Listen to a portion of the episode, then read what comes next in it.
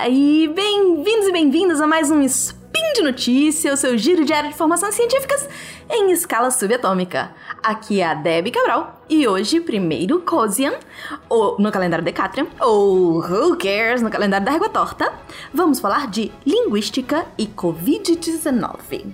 No programa de hoje, será que é possível detectar doenças por meio da voz? Qual é a melhor forma de falar sobre a doença do coronga? Xiu, xiu, xiu, xiu, xiu! Speed Notícias! Speed Notícias.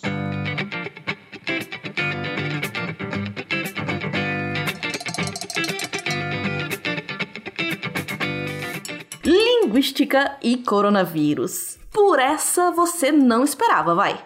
Ou esperava, já que estudo de língua está presente em absolutamente tudo na nossa vida. Vamos começar hoje com o artigo Ferramenta computacional detecta doença por meio da variação da voz. Esse artigo é sobre um projeto da USP chamado SPIRA Sistema de Detecção Precoce de Insuficiência Respiratória por meio de análise de áudio.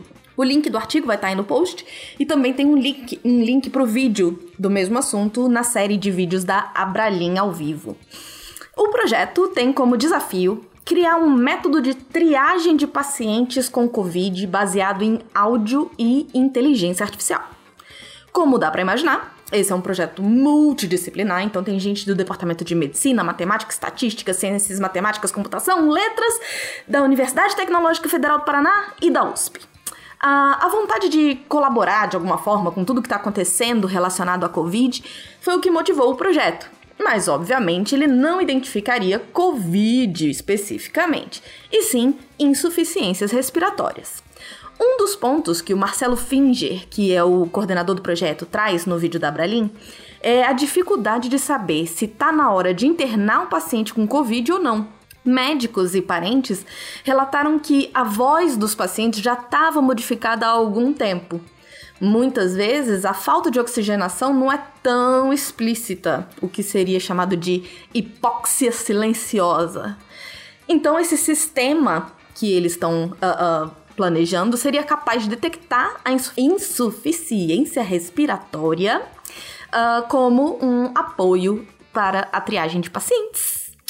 O artigo vai falar da dificuldade de coletar os dados dessas pessoas infectadas. Uh, você tem um, eles têm um site do projeto, que o link também vai estar no post, é, de coleta de amostras voluntárias. Afinal de contas, a gente precisa das amostras saudáveis para usar como controle. Inclusive, no vídeo, o Marcelo Finger diz que estão precisando de amostra de gente mais velha e de homens. Então, se você conhece alguém ou se você tá dentro desse grupo, vai lá e grava as frasezinhas. É, dois terços das amostras até agora, ou até quando o vídeo foi feito, são de mulheres, só que a maioria das amostras das pessoas infectadas é de homens. Então a gente realmente precisa é, de mais uh, exemplos saudáveis de homens e pessoas idosas. Para essa coleta das pessoas infectadas, foram necessários profissionais de saúde que pudessem transitar pelo hospital, que tivessem tratando desses pacientes para poder coletar essas amostras. Tá, Deb, e aí onde é que entra a linguística aí? Até agora que eu não vi. A professora Flaviane Fernandes Svartman, por exemplo, ela concebeu quais eram as frases e tipos de emissão vocal que deveriam ser feitos. Obviamente, curiosa como eu sou, eu entrei lá para gravar as três frasezinhas que eu acabei de falar para vocês. E as três frases são: O amor ao próximo ajuda a enfrentar o coronavírus com a força que a gente precisa. Essa é a frase 1. Frase 2. Batatinha quando nasce espalha rama pelo chão. Eu a vida toda falei espalha, espalha, como é que é? Esparrama. Falei esparrama a vida toda, mas tudo bem. Um, e a terceira frase: Parabéns a você nessa data querida. Muitas felicidades, muitos anos de vida. Eles até dizem que você pode cantar se quiser. Então, assim, uh, eu não descobri nenhum dos textos é, por que exatamente dessas frases. Imagino que tem a ver com uh, uma frase mais longa, sem pausa, para poder ver quanto de, de de fôlego que a pessoa ainda tem, um, pode ter a ver com como que essas palavras se juntam. Eu realmente não encontrei uma explicação, mas adorei principalmente para poder falar um pouquinho do meu parabéns. Quem já me ouviu, recebe, já recebeu de mim um parabéns no áudio do WhatsApp ou ao vivo, sabe que meu parabéns para você é mais ou menos assim. Parabéns pra você, aí! Então eu consigo falar essa frase inteira em menos de um milésimo de segundo. Isso é um dom, tenho certeza. Vamos lá. Outra contribuição da linguística vem da linguística computacional. Uh, que o Timota, nosso outro linguista maravilhoso daqui do portal, é, saberia falar mais do que eu. Inclusive, foi ele que me deu todas essas dicas de tema para tratar com vocês. É, mas ele tava sem tempo, então sobrou para mim, ainda bem, porque adorei esse tema. Enfim, ele poderia falar um pouquinho mais sobre linguística computacional, então cobrem dele um spin sobre linguística computacional. Eu sei que mexe com um monte de estatística, linguagem natural, machine learning, então assim, o Marcelo uh, Finger vai explicar, né, que modelos pré-treinados de voz que sejam capazes de, de, identificar que sons a gente espera em uma língua depois de não sei o quê, podem identificar diferenças que detectem a, as doenças respiratórias. Achei isso muito massa, muito massa. Vamos pro segundo assunto? E a gente continua falando de Covid-19. Dessa vez a gente vai falar de metáforas. A professora Helena Semino, da Universidade de Lancaster, estuda metáforas relacionadas à área de saúde. E desde que começaram as notícias relacionadas à pandemia, ela vem trazendo alguns pontos bem interessantes no Twitter. Uh, no meio do ano, ela postou no blog do CAIS, que é o Center for Corpus Approaches to Social Science da Universidade de Lancaster, é, esse artigo que eu tô trazendo para vocês. A Fire Ranging: Why Metaphors Work Well for COVID-19. Tradução livre: A Fúria do Fogo. Por que, que metáforas de fogo funcionam bem para a Covid-19? A primeira coisa para a gente entender é que o uso de metáfora implica que a gente vê similaridades ou correspondências entre duas ou mais coisas que a gente está comparando. Uh, durante a pandemia, principalmente no começo, as metáforas mais usadas eram de guerra. Tenho certeza que vocês já ouviram algo como precisamos combater o vírus, profissões da linha de frente. E para a professora Helena Semino, o problema é que metáforas influenciam a forma as, das pessoas pensarem, das pessoas sentirem como é mostrado inclusive em estudos experimentais, link no post. Então, na hora que a gente usa metáfora de guerra para falar da Covid, a gente, aspas, é, porque tô falando as palavras da professora Helena Semino, aspas, a gente personifica o vírus como um oponente maligno, criando assim uma ansiedade desnecessária, legitimando, inclusive perigosamente, medidas autoritárias de governo e implicando que os que morreram simplesmente não lutaram o suficiente. Fecha aspas.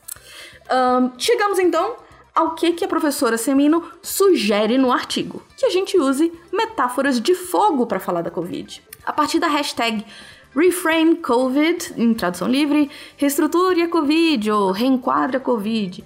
Ela fez uma coleção de metáforas para Covid, cinco línguas diferentes e percebeu alguns usos de fogo para essa metáfora. E ela vai dizer por que que é tão uh, uh, que existem várias e tal, mas que a metáfora do fogo ela se encaixa super bem para a gente falar de doença, da Covid em especial. Primeiro, dá para passar a ideia de perigo e urgência. Aspas. O vírus está se espalhando como fogo na floresta. Foi uma descrição usada por um ministro no Paquistão. Segundo, dá para fazer uma gradação da seriedade do problema. Coronavírus é como fogo em fúria, como foi colocado no New York Times em abril. Ou coronavírus já é um fogo em retirada, mas precisamos extinguir cada faísca, apagar cada brasa.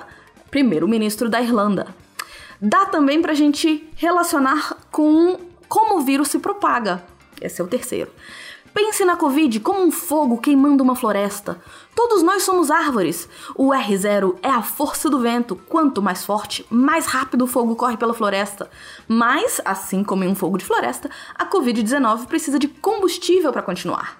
Nós somos o combustível. Essa citação vem do Medscape. Link também aí para vocês. É, 4. Dá para falar de métodos de contenção. Algumas linhas de fogo, quarentenas e medidas de distanciamento social previnem o fogo de atingir todas as árvores. Ou, se a gente evitar que as brasas sejam jogadas toda vez que a gente fala ou tosse, menos pessoas pegariam fogo, também do Medscape. 5. Uh, dá pra gente exaltar a importância dos profissionais da saúde também. Ainda no Medscape, eles dizem: nossos bombeiros não estariam tão soterrados de trabalho se cada um fizesse a sua parte. 6 dá para evidenciar a desigualdade social também. Coronavírus joga gasolina no fogo, ou seja, problemas que já eram sérios ficam piores. Então é isso. Como que você fala da Covid? Olha que legal, gente. Adorei fazer esse spin de hoje. Então deixem aí seus comentários para mim. Por hoje é pessoal.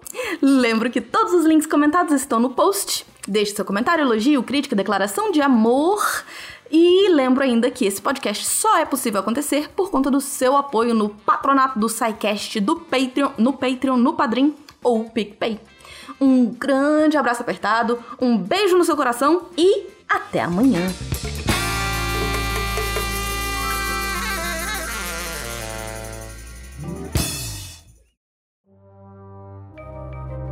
Este programa foi produzido por Mentes Deviantes. deviante.com.br.